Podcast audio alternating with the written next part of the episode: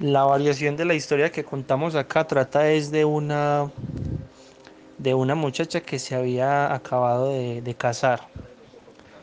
Y ella no sabía cocinar. Y en esa época era muy importante que una mujer supiera cocinar para mantenerle la comida pues preparada al esposo cuando llegara de trabajar.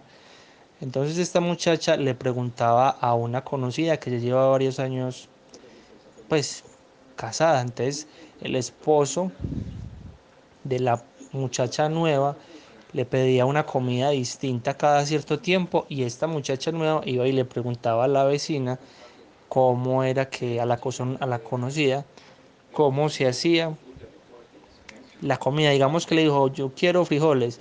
Entonces ella iba y le preguntaba cómo se hacían los frijoles. Después a los días llegaba, yo quiero sancocho. Y hoy le preguntaba a la conocida y ella le decía cómo hacer sancocho. Y así muchas veces hasta que la conocida se cansó. Ay, qué pereza, esta siempre viene a preguntarme cómo hacer las cosas, no, que aprenda, qué cansancio. Entonces un día llegó y le pidió un plato de menudencias. Menudencias es como las tripas de pollo. Y entonces eh, la muchacha fue y le preguntó a la conocida y la conocida como para sacársela del camino le dijo, vea, usted tiene que, para poder hacer esa sopa, tiene que utilizar tripas de muerto fresco. La muchacha se lo tomó personal y dijo, ay, ¿yo dónde consigo tripas de muerto fresco?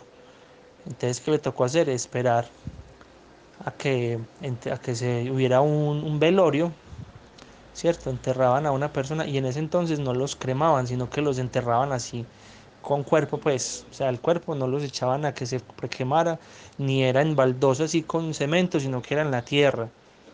Entonces, claro, ya esperó y enterraron al señor, a un señor.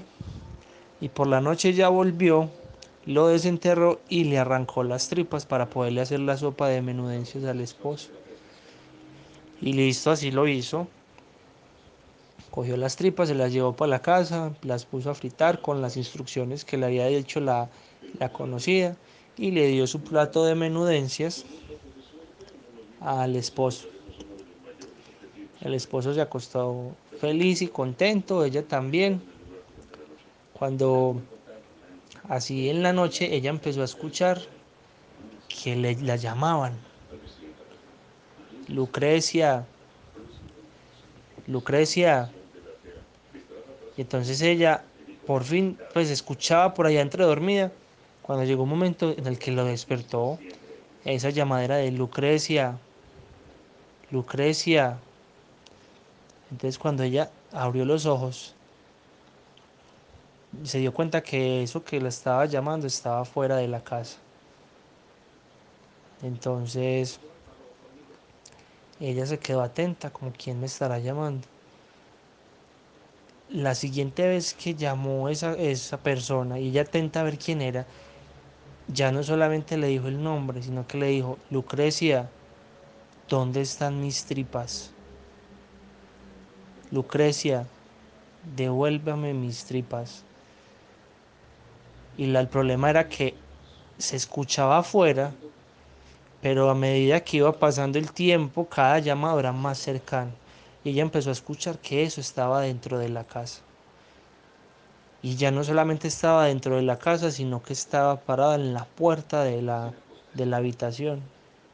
Y el esposo seguía dormido.